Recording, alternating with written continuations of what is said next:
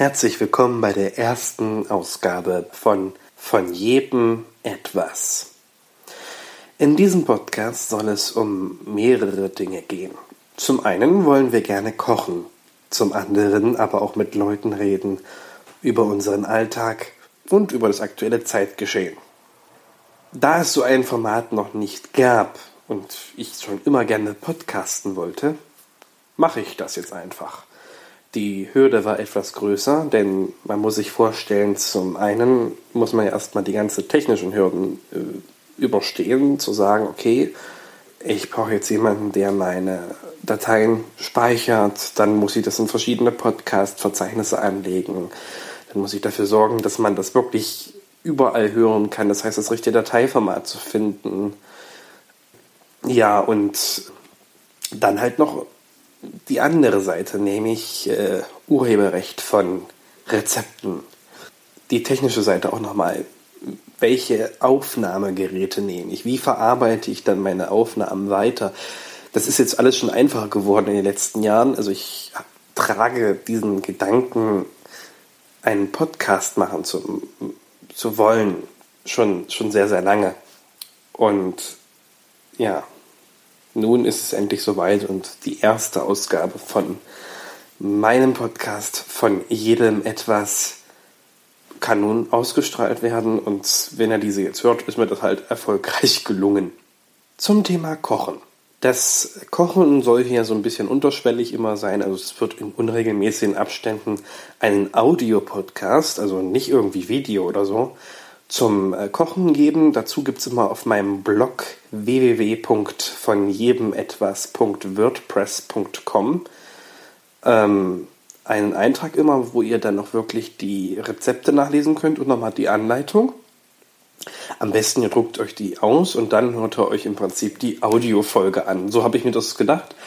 Denn auf dem Display zu gucken, während man kocht, finde ich immer ein bisschen eigenartig. Man sollte sich dann schon darauf konzentrieren, was man gerade macht. Also wenn ich jetzt gerade Gemüse schnippel, dann schnippe ich das Gemüse und dann gucke ich nie auf den Bildschirm nebenbei. Das einzige Ergebnis wäre dann wahrscheinlich, dass man sich in den Finger schneidet.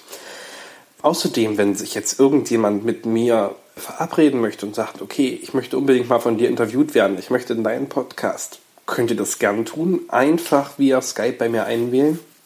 Und oder am besten mir natürlich vorher eine Mail schreiben oder irgendwie anders mit mir in Kontakt auch, äh, zu treten, wäre auch ganz hilfreich.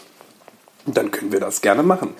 Also generell bin ich da wirklich äh, von jeder Seite her offen. Es gibt ja viele Menschen, die was zu erzählen haben und die sagen, okay, das muss die ganze Menschheit hören, was mir passiert ist. Und das, ich denke auch, dass es da relativ viele Abnehmer gibt im Prinzip in dem Bereich.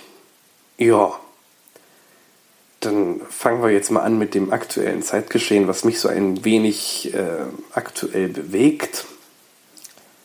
Das ist eigentlich erstmal das royale Baby. George ist geboren, ne? George William oder wie er heißt, keine Ahnung. Also auf jeden Fall ist der George der erste Name und hat ja irgendwie so einen Dreifachnamen. Ich, ich, ich äh, fühle mich da immer sehr an chantalismus.org erinnert, den Blog, wo wirklich interessante Namensgebungen auch äh, da sozusagen verbreitet werden, gesammelt werden und, und, auch ausgewertet werden. Und ich immer sehr, sehr lustig finde, welche Namen denn wirklich die Eltern ihren, ihren Kindern geben, wo ich mich mal so frage, okay, das ist ein Name und nicht irgendein Statussymbol oder irgendwie sowas. Also damit muss ja letzten Endes das Kind klarkommen und nicht die Eltern.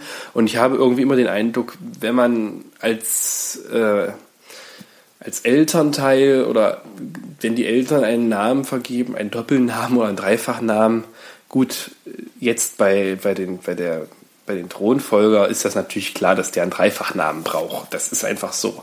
Aber äh, in einer bürgerlichen Familie und mit ganz normalen Verhältnissen reicht doch, glaube ich, auch ein Name aus, oder? Also ich meine, Doppelname ist in Ordnung, aber dann bei drei Namen, oh, das muss nicht wirklich sein. Wie seht ihr das? Ihr könnt es gerne in die Kommentare reinschreiben. Ja, auf jeden Fall, wie gesagt, George ist jetzt geboren und die ganze Welt ist ja verrückt gewesen und äh, die Medien waren ja wie bei der Papstwahl total hinterher, immer wieder zu sagen, okay, ist er jetzt schon da und die standen ja Wochen vor diesem Krankenhaus, wo ich mir so gefragt habe, Wie geht das? Wie passt die Klatschredaktion von jedem Sender der Welt vor dieses Krankenhaus? Ja, also irgendwie hat es dann funktioniert. Ich weiß auch nicht, wie die sich so verpflegt haben, so mit hygienischen Maßnahmen und auch mit Strom und so weiter und so fort.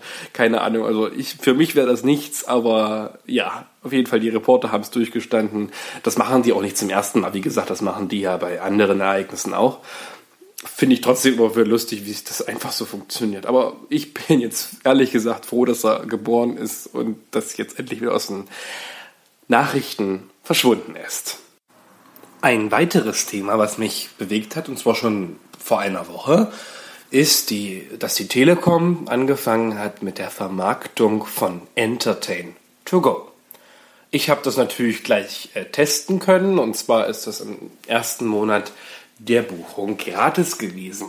Nun, Entertain to Go ist gar nicht so to go wie ein Coffee to go. Naja, egal. so in etwa. Ich wollte jetzt irgendwie das in einen coolen Satz packen. Das ist mir leider nicht gelungen. Ich gebe es zu.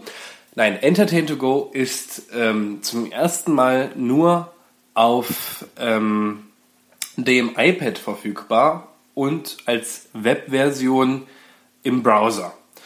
In der Webversion muss eine, ein Plugin installiert werden. Das nennt sich irgendwie Video Playback Plugin und der ist wahrscheinlich dafür da, dass im Prinzip das nicht in einem äh, schon vorhandenen Format ausgestrahlt wird, dass man einfach so mit äh, Wald- und Wiesenplayern abspielen könnte. Was ich nicht ganz verstehe bei der ganzen Sache ist, dass man Entertain to Go nur in seinem heimischen Netzwerk verwenden kann. Das wirklich auch nur in dem Netzwerk, wo auch Entertain gebucht ist. Das heißt, man kann zwar zu Bekannten gehen, die dann äh, auch Entertain haben, da, da funktioniert diese App, aber halt nicht am Hotspot, nicht bei irgendwelchen Freunden und schon gar nicht mit der mobilen Datennutzung.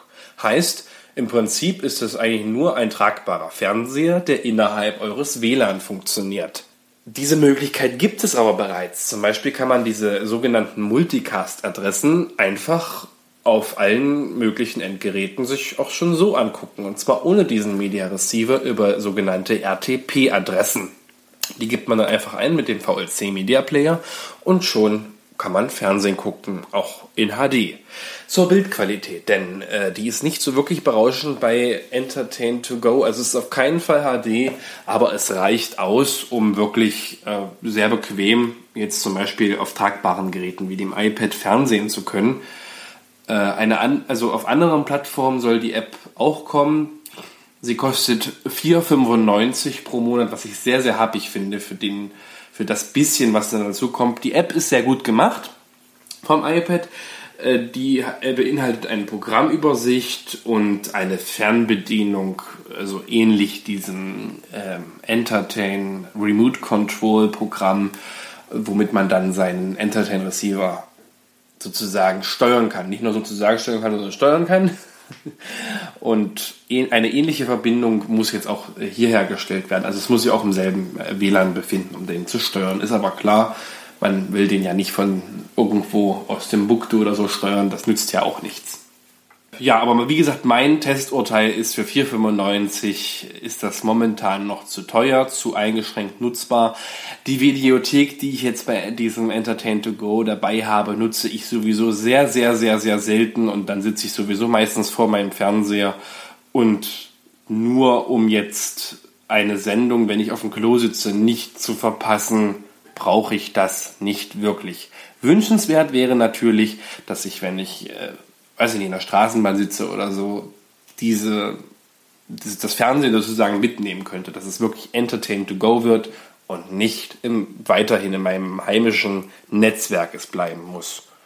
Ich empfehle die Buchung dieser Option momentan noch nicht, aber sie gibt es ja auch erst seit einer Woche. Da wird sicherlich einiges noch passieren und ich bin sehr, sehr gespannt, was in diesem Bereich da sich noch dreht. Momentan sind 40 Kanäle dort verfügbar, also unter anderem auch die privaten Programme, also alles, was zu RTL und Pro7 gehört und natürlich auch die öffentlich-rechtlichen in kompletter Ausstattung, allerdings wie gesagt nicht in HD.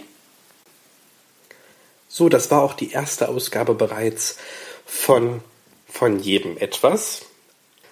Ja, und ich brauche auch unbedingt noch ein Intro. Also falls irgendjemand ein schönes Intro ähm, basteln mag für mich, weil ich mich kenne mich da ehrlich gesagt nicht wirklich gut drin aus und ich hätte einfach gerne ein schönes, kurzes, vielleicht fünfsekündiges Intro, was ein, für einen gewissen Wiedererkennungswert sorgt. Nächstes Mal weiß ich noch gar nicht, ob wir kochen oder was wir auch immer machen. Mein Ziel wäre wirklich, dass wir in der nächsten Sendung mal was kochen. Aber was? Lasst euch überraschen. Bis dahin genießt die noch etwas sommerlichen Tage und dann hören wir uns irgendwann wieder. Bis dann.